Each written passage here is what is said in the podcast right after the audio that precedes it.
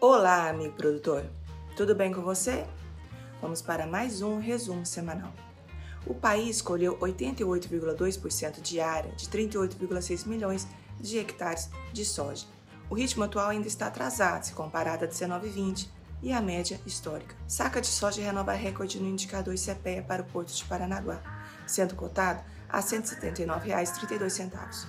As cotações futuras da soja e do milho registraram mais um dia de disparadas e de novos recordes na Bolsa de Chicago. A comercialização de milho encontra-se bastante avançada no Rio Grande do Sul e chegou nessa semana a 58%. Cultura do milho pode ter que adotar também vazio sanitário para controlar cigarrinha e enfesamento. O deputado federal Efraim Filho apresentou um projeto que altera a lei de diretrizes orçamentárias, o que muito interessa a agropecuária, pois teve boa parte dos recursos para subvenção do Plano Safra 21 e 22 cortado.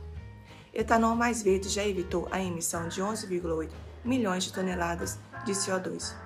Custo de produção de frangos e suínos recua pela primeira vez em 2021. Divulgado o ZARC do feijão primeira safra 21 e 22. A publicação foi antecipada para permitir que produtores rurais, assistência técnica e agentes financeiros possam ter mais tempo para planejamento da safra. Esse foi mais um resumo semanal te espero semana que vem.